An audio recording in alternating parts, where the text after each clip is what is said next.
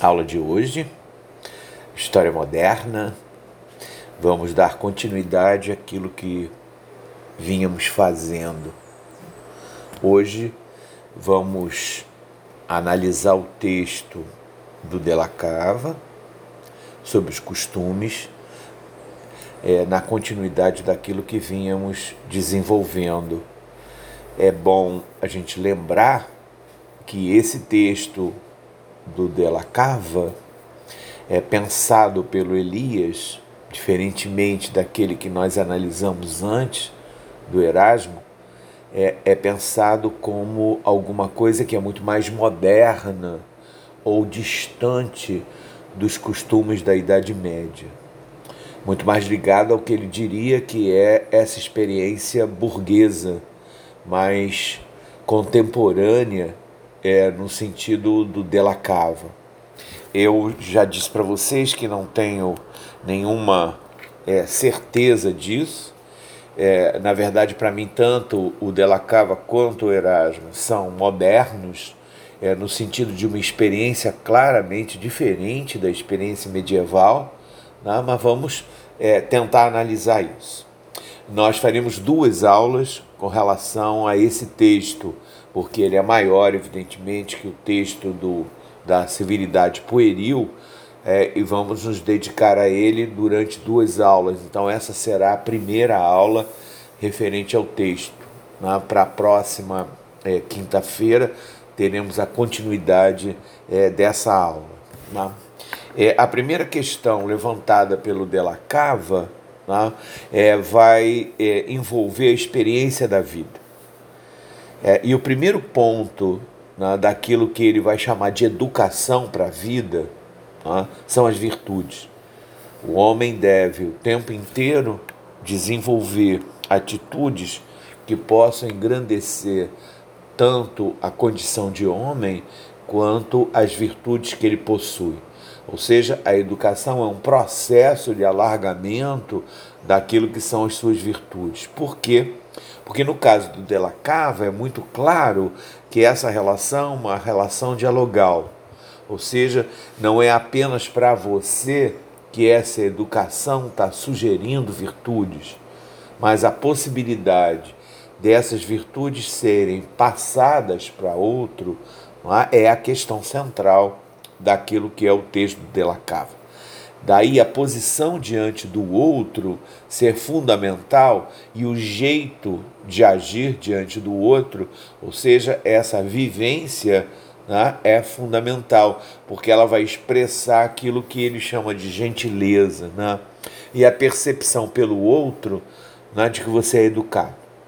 Ou seja, a docilidade dos costumes e a conveniência dos modos são exemplares elas acabam funcionando ou impactando o outro. Além disso, vejam, no caso da experiência da vida, a questão dele está basicamente envolvendo a forma de desenvolvimento da palavra, ou seja, a conversação. É aquilo que, evidentemente, tem uma relação direta com a retórica né, clássica e que é retomado no Renascimento né, e se espalha por todo o século XVII, é, no sentido de do homem começar a perceber que uma das condições de reconhecimento da sua experiência moderna, né, da sua condição, da autoconsciência que você tem, daquilo que você é e do conjunto de relações que você estabelece, acabam é, fortalecendo a própria condição de homem além, evidentemente, de abrangerem ah, é, coisas como o privilégio, etc. Por isso mesmo, a experiência de vida tem que ter uma autoconsciência. Essa autoconsciência vai desenvolver uma automodelagem, né, que é aquilo que está basicamente preso à maneira pela qual você se apresenta diante dos outros. A ideia do gentil homem é basicamente essa. E isso, evidentemente, vai abrir caminho para aquilo que ele chama da crítica aos modos rudes. É, isso significa que, na verdade, a posição do homem educado sugere um processo de exclusão. E o processo de exclusão está vinculado à ideia das boas e das más companhias. Então, o texto inclui um processo de exclusão. E esse processo de exclusão está exatamente vinculado ao que o Delacava chama de companhias desagradáveis. Né? É, ele chega a realizar é, um processo de radicalização disso. Né? A ideia do ódio às pessoas desagradáveis e aborrecidas, ou seja, aquelas que te chateiam, que te deixam menos confortável. Então, a ideia é uma ideia dialogal em função basicamente disso. Né? É, nesse sentido, o resultado dessa experiência de vida deve ser você cultivar o um modo gracioso e agradável de estar no mundo.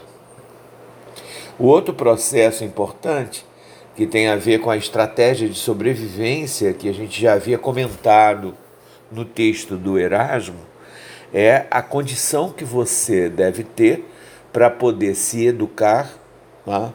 é, da esperteza de entender os outros, ou, ou seja, de compreender as situações que você está vivendo, como se fosse uma estratégia já colocada por por exemplo, Maquiavel, que é a ideia do cálculo. Né?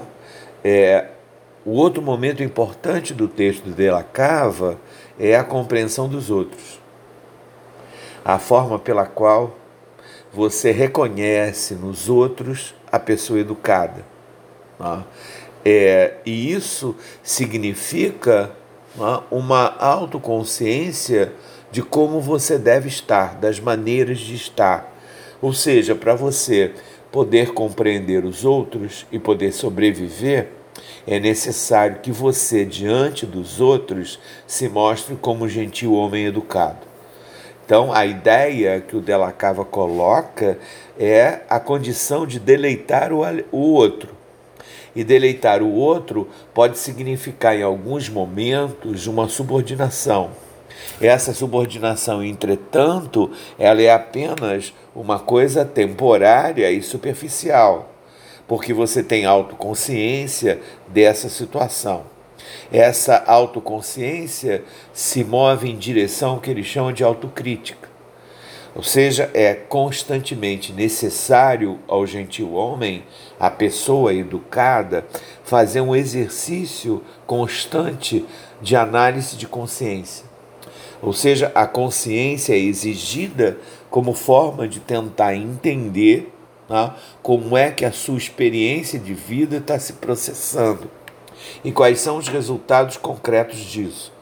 Quer dizer, essa estratégia é uma estratégia que tem várias situações tá, possíveis, é, no sentido, seja da referência mais apelativa aquilo que significaria uma certa radicalização da crítica e da autocrítica, até espaços mais agradáveis, coisas mais superficiais que podem fazer com que você seja entendido pelos outros como uma pessoa de prestígio ou educado. Né? É, isso significa que você tem que tomar cuidado não só com o corpo, mas com as atitudes o, o que significa que você não pode fazer coisas sujas e desagradáveis na frente dos outros. Você não pode, além disso, nomear essas coisas ou ficar falando delas, né? nem recordá-las o tempo inteiro. Ou seja, as más situações não servem de exemplo e não devem ser afirmadas. Né?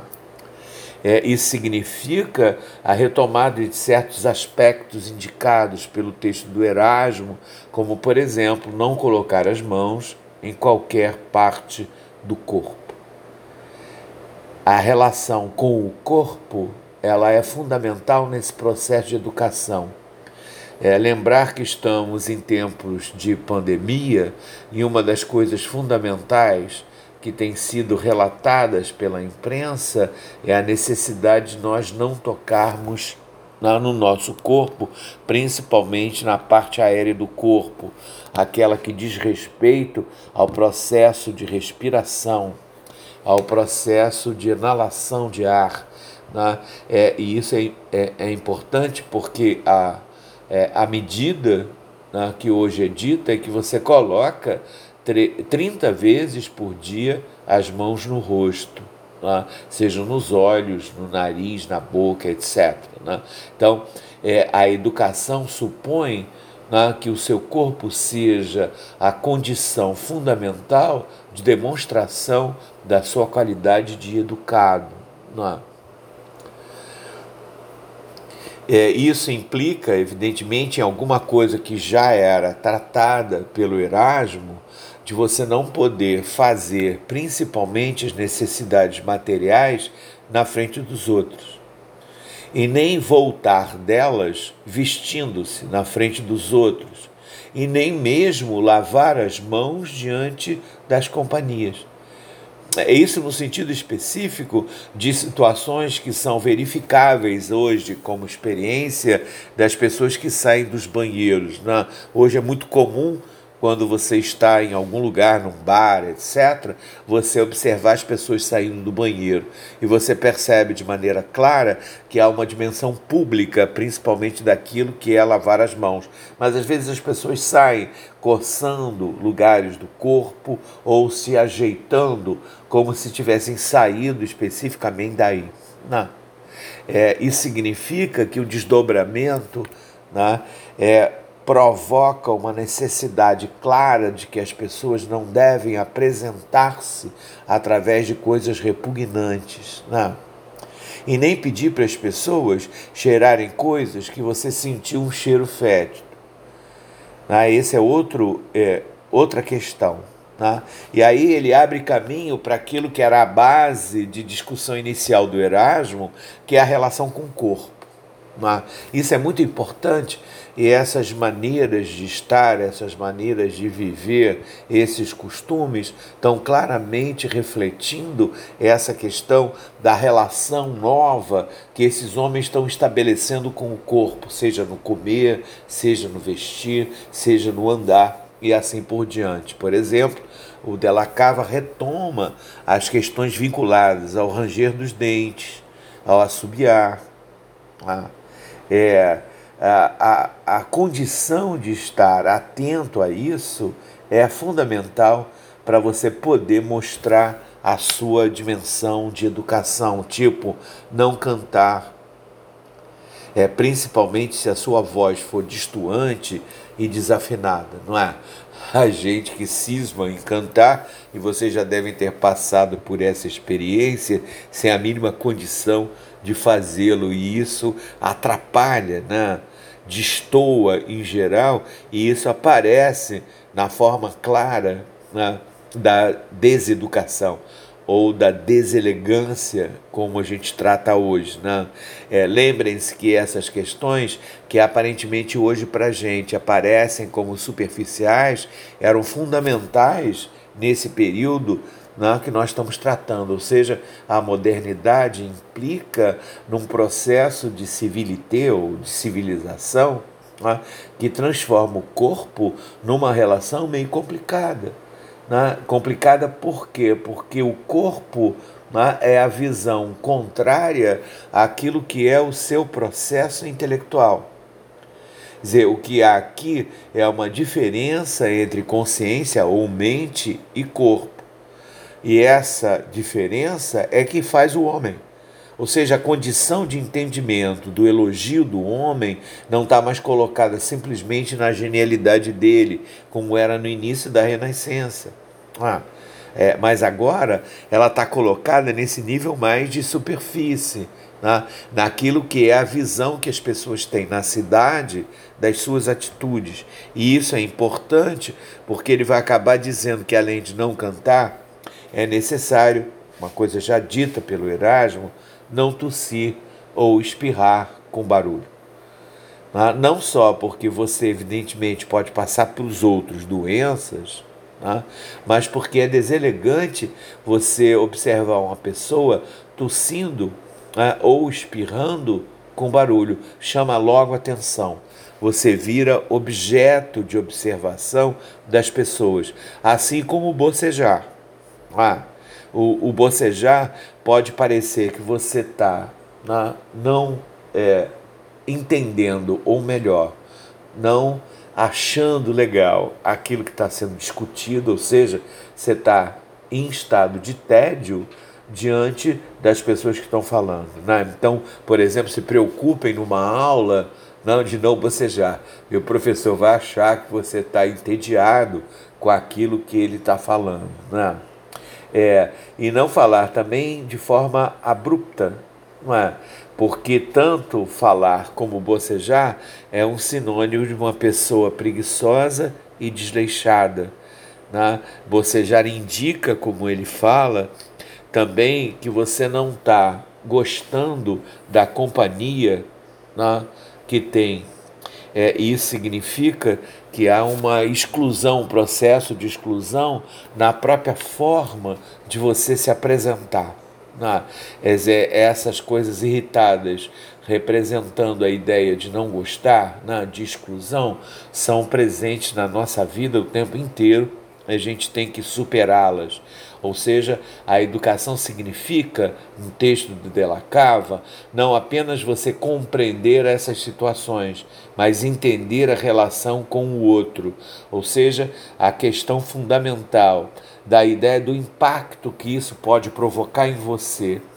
Ah, é sempre negativa, isso significa que a subjetividade está presente é, nesse contexto é, da educação. Né? É, ele continua chamando atenção ainda para o corpo, né? mostrando como você não deve abrir o lenço né? e nem guardá-lo né? com a sujeira do nariz. Né? Esse é outro dado importante. Hoje nós não temos mais o costume dos lenços né, de fazenda, os lenços de tecido. Né? Hoje o tecido é basicamente de máscaras para gente nesse período, mas é Imaginem a situação, você assoar-se, né, principalmente em situações em que o catarro é muito grande, e depois guardar esse lenço. Né? Ninguém imagina isso hoje, porque seria um processo de desenvolvimento de doenças jamais imaginado, porque você não usaria apenas o lenço uma vez, você usaria várias vezes. Né? Então, esse costume, essa educação do burguês está presente claramente aqui. E lembrem-se que isso já é um processo é, de elaboração daquilo que eram, e por isso é, a referência do Elias com relação ao texto é mais ou menos moderno do Erasmo e do De La Cava é, tem um limite, né? porque a maioria desses costumes já são como o próprio Elias afirma, né, já estão presentes no contexto é, da Idade Média. É? é? exemplo, não colocar mão no nariz, né, não tirar nada do nariz, né, é alguma coisa que vai complicar né, a vida. É, e o nariz é uma expressão importante na, daquilo que diz respeito à percepção que você tem do que está em volta de você, com relação principalmente aos cheiros. Né? Então, ou você cheira a comida, ou cheira a bebida, e a ideia a passada pelo Della Cava é evidentemente de não cheirar nem a bebida e nem a comida. Né? E nem oferecer por conta disso o seu copo usado para os outros. É, Evidentemente que ele faz algumas referências àquilo que é o processo familiar, né? ou seja, no âmbito da família, e isso é uma coisa que até hoje a gente utiliza no âmbito da família, né? é, é possível que você tenha um enfrentamento dessas regras externas ligadas à educação na, é, na relação exterior é, e na relação interior. desculpem. É, ele dá alguns exemplos importantes, tá? É, exemplos que vão funcionar como maneiras de perceber a relação da diferença entre a dimensão familiar e a dimensão externa ao familiar. Entretanto, mesmo que se trate da dimensão da família, né, é, é, por exemplo, mastigar de boca aberta, fazendo barulho, quando você está numa relação mais íntima, continua a ser um defeito, não é? é isso significa que é, você não deve, primeiro, comer como porcos, é? e isso já é, é, alguma coisa explicitada pelo Erasmo, né? é, o, o, a, o chamado focinho na sopa, né? ou devorar a comida né? sem mesmo levantar o rosto. Né? A ideia é de você ser basicamente um animal diante da comida, é, no sentido da forma de devorar os alimentos. Né? Então, da primeira parte que se refere à experiência do corpo, há uma segunda parte que são as exemplificações dessa dimensão do fazer, principalmente a mesa. Né? Um dos pontos centrais daquilo que são esses textos né, que vigoram nessa época sob boas maneiras diz respeito claramente à questão da mesa, né? como você deve estar à mesa. E isso, evidentemente, vai complicar de maneira grande, porque é um reflexo claro de uma necessidade específica de desenvolvimento né, da educação do homem. Né? Quer dizer, o comportamento na relação direta do dia a dia é fundamental para o reconhecimento não só de suas qualidades, mas das possibilidades de você ter acesso a uma série de situações novas que estão se desenvolvendo nessa época. É lógico que boa parte dessas questões que estão sendo propostas, tanto pelo Erasmo? Quanto pelo De La Cava tem a ver diretamente com uma certa transferência daquilo que é a dimensão da aristocracia, a dimensão da nobreza. Tanto que a palavra nobreza ela vai passar, passar a ser utilizada de maneira muito mais ampla. Sinônimo de nobreza significa boa educação, a nobreza nos modos, né? Então, a explicitação dessas questões né, que estão sendo apresentadas pelo Della Cava implicam numa situação de troca cultural fundamental no processo de alargamento daquilo que é a experiência de vida nessa sociedade da modernidade.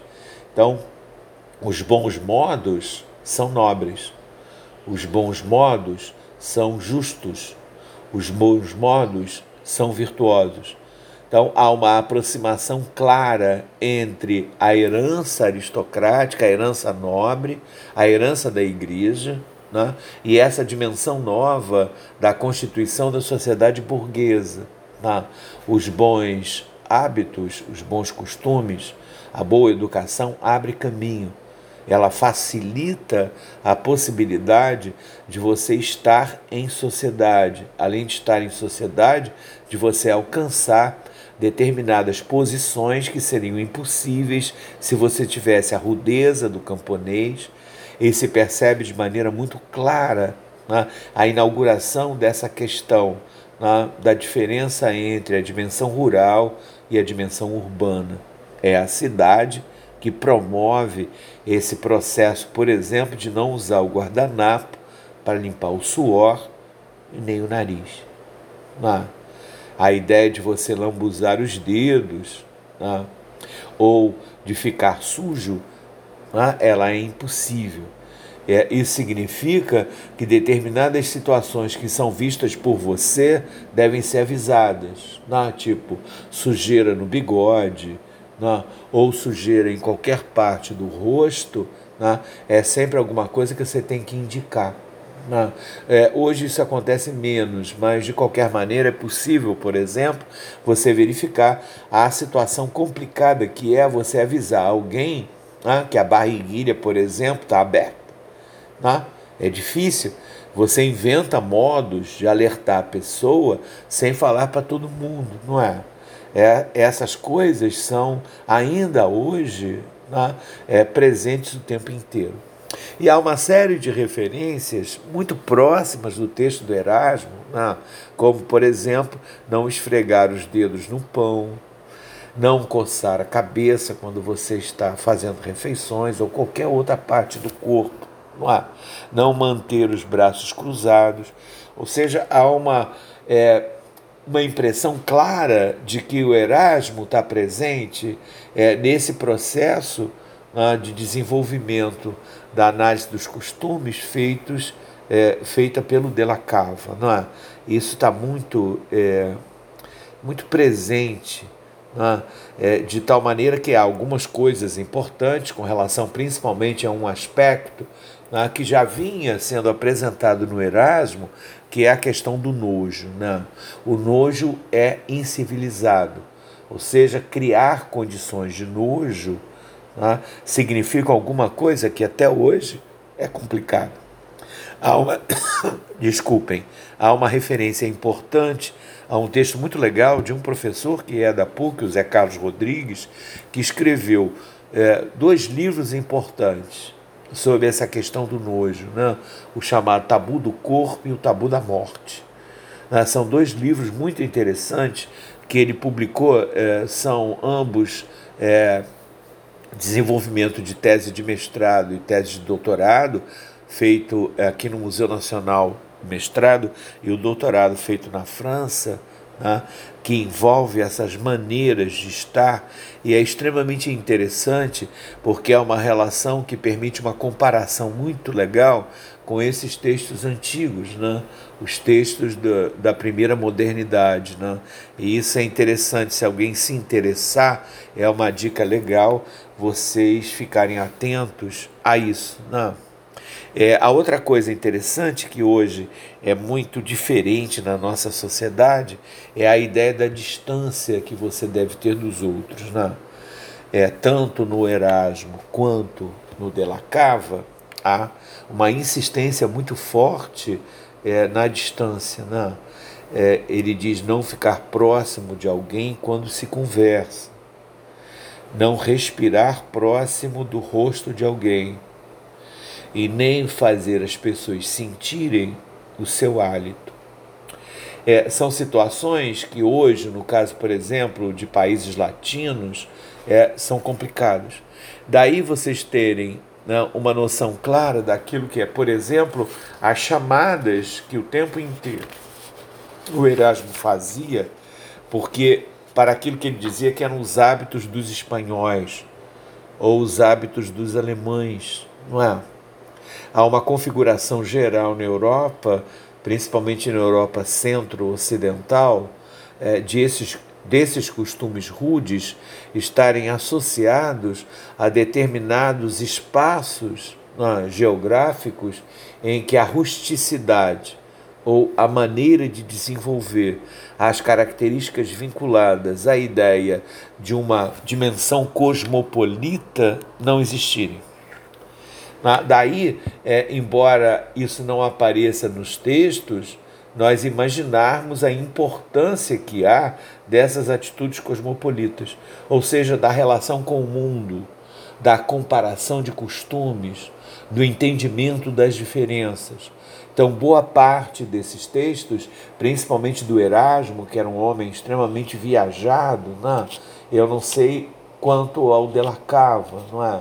É, a situação de Lacava é mais complicada de compreender, mas evidentemente que era um homem né, que também devia viajar.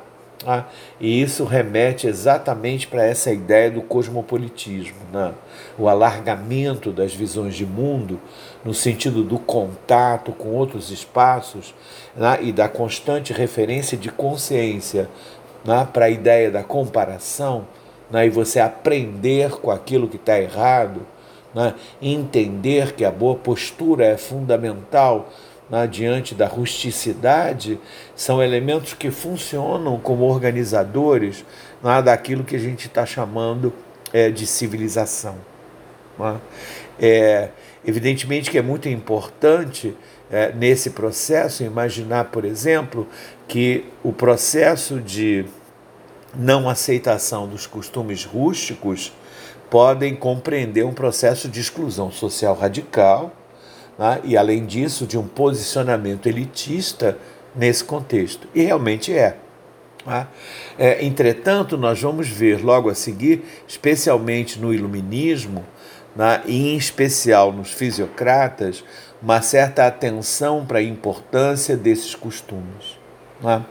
Há um texto que eu gostaria de enviar para vocês, não para leitura obrigatória, mas para vocês conhecerem, principalmente aqueles que não conhecem, que é um texto do Chorsky sobre a ideia de cidade né, é, no pensamento europeu.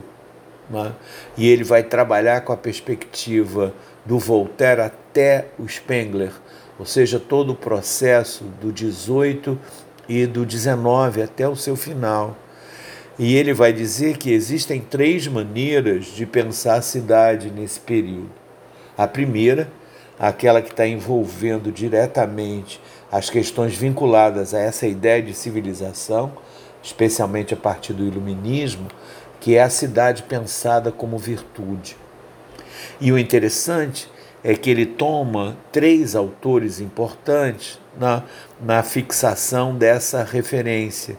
E são autores que se diferenciam exatamente por esses espaços geográficos da Europa centro-ocidental.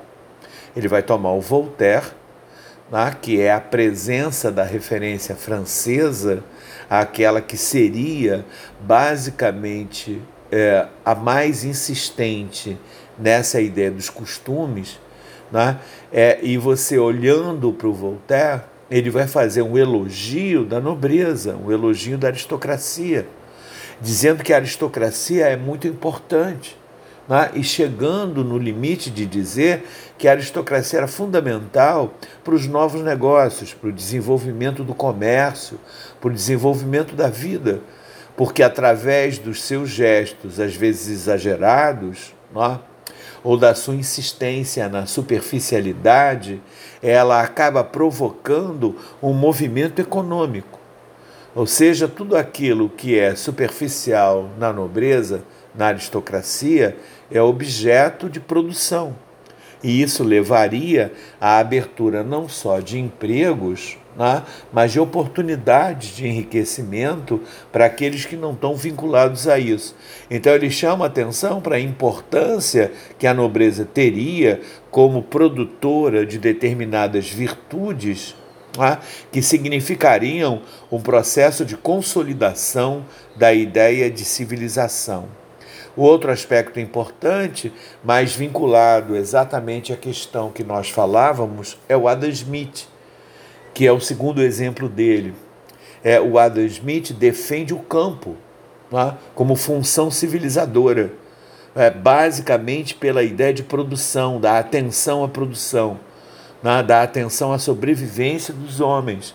E, então, para ele, a cidade aprenderia muito e seria muito mais civilizada se ela observasse né, o que acontece no campo, os costumes do campo. Então, a rusticidade passa a ser um elemento importante vinculado à ideia do trabalho, do esforço, da virtude que está vinculada à ideia da produção, né, do trabalho. Né? E por último, ele usa o exemplo germânico, o Fichte. O Fichte vai ser o outro exemplo importante dele, em que a ideia fundamental da experiência de vida está localizada na noção de comunidade, das relações pessoais, daquilo que habilita o entendimento do que você é no mundo, ou seja, a educação básica, a educação primária. É, e isso é um exercício interessante para verificar como depois isso transborda, porque ele chama de cidade do vício, né? A cidade onde há essa dimensão de não correspondência de harmonias, né? a questão da sociedade de classe, né? e depois a sociedade, é, a cidade que está além do bem e do mal. Né? São os três exemplos nesse período e que vale a pena a leitura desse texto, porque ele clareia uma série de coisas relativas principalmente, por exemplo, à expressão de força dos fisiocratas, ao desenvolvimento das ideias reformistas em termos urbanos, que caracterizavam uma certa adequação né, da vida a esses novos momentos, a fábrica, etc., né, e como isso atrapalhou em função da associação que era feita entre o proletariado, a criminalidade e a sujeira, os maus hábitos desagradáveis que são passados primeiro como explicação relativa à origem desse proletariado, que é uma origem rural, é, depois a manutenção desses costumes como experiências que estavam ligados ao que a, a Bresciane, por exemplo, num livro dela sobre Londres e Paris nessa época, né, de informar essas questões. É, talvez seja interessante também nesse momento recordar algumas coisas que são interessantes que vocês leiam. Há um romance espetacular do Dickens chamado Um Conto de Duas Cidades, que é exatamente o processo de desenvolvimento da França né, e da Inglaterra, ou seja, de Paris e Londres, durante a Revolução Francesa, não é? E todas essas ideias que mais tarde vão estar presentes né, nas discussões acerca do fenômeno urbano na segunda metade do século XIX, principalmente aquela ligada ao medo que as pessoas passam a ter da multidão, né? é importante da gente prestar atenção para poder ter uma noção clara de como esse processo é, se realiza, né? como a ideia de civilização é, se processa. É lógico que a gente pode achar que nesse primeiro momento esses textos são muito superficiais, mas não são é, eu acho que vocês devem prestar atenção na profundidade disso. Né? dizer, isso remete para uma mudança radical nessa sociedade, não? de uma sociedade de base rural para uma sociedade né, onde a hegemonia será da cidade. Então, esse processo de passagem é um processo extremamente difícil, né? e essa dificuldade está na, na, observação que a gente pode fazer de como isso é mobilizado. Né? Como os valores da cavalaria, como os valores da aristocracia, né, são importantes nesse processo de construção de uma nova imagem de mundo. Desculpem, ou do reconhecimento que você faz da própria condição sua de existir. Então estão se aprimorando nesses textos, tanto do Erasmo quanto do Della Cava, a ideia da individualidade, a ideia da subjetividade, tá? até em larga medida daquilo que mais tarde vai ser um ponto de referência é, fundamental no processo de desenvolvimento no final do século XVIII e no século XIX, que é a ideia do anonimato. Tá? É, de uma maneira totalmente distinta de pensar a sua relação com o mundo. Né? É, e isso vai ser muito importante né, quando vocês estudarem posteriormente o século XIX, a respeito dessas formas de desenvolvimento, né, das maneiras de estar na cidade. Né. Eu lembraria é, dos textos que vocês lerão com certeza do Zimmel, né, os textos que vocês lerão do Edgar Allan Poe. Aliás, vale a leitura de um conto do Edgar Allan Poe chamado Homem na Multidão é interessante para a gente comparar essa relação, né? como os costumes, como os hábitos, como as formas de desenvolvimento do corpo sugerem determinadas situações que são completamente distintas daquele, daquilo que a gente imagina, não é? É muito comum, por exemplo, no século XIX, esse, esses costumes estarem abertamente relacionados à fisionomia, às atitudes, aos gestos, a tudo aquilo que pode simbolizar o que você é. Não é? é tipo, é, não ande na rua não, ou atravesse a rua quando você vê alguém com testas muito grandes, sobrancelhas muito acentuadas, voltadas para cima, porque isso pode registrar, principalmente se o nariz for muito grande, a ideia de um assaltante ou de alguém que vai te fazer mal. Ah, essa ideia da inconveniência, né, é, da relação da atenção para os costumes, ela vai acabar sendo um dos, uma das relações fundamentais no processo de desenvolvimento da questão é, civilizatória, né, do processo de apreensão desses hábitos que hoje marcam a ideia da educação. Né? Então, está se falando, na verdade, de civilização enquanto educação. É? E a educação, lembrem-se, é um processo extremamente profundo. Né? O que está em pauta nesse primeiro momento ainda não é a condição de desenvolvimento intelectual na sua dimensão do século XVIII, não é? Mas, de alguma maneira, para você conversar, para você entender o que os outros falam, era necessário minimamente que você fosse uma espécie de pequeno letrado, já que esses textos estão envolvendo menos o texto do Della Cava, né, mais o texto do Erasmo, a educação de jovens. Né? Mas evidentemente que isso aqui está servindo agora para um esquema muito maior, muito mais amplo de pessoas né, do que o texto específico do Erasmo para a educação de um jovem. Né? Dizer, com isso, a gente finaliza essa parte que nós estamos é, trabalhando. Lembrem-se, continuamos com esse texto para a próxima aula, né, para depois nós é, enviarmos para vocês os textos seguintes do Elias, etc., para a gente poder avançar é, no nosso curso. Muito obrigado, espero que todos estejam bem né? fiquem em casa, né? sigam o, as instruções do Ministério da Saúde nessa crise política que existe né? hoje e fiquem atentos. Né? A atenção é fundamental para você poder desenvolver uma saúde hoje. Então preste atenção na questão das mãos, dos gestos, etc., como esses textos estão noticiando, estão pedindo para a gente fazer. Muito obrigado.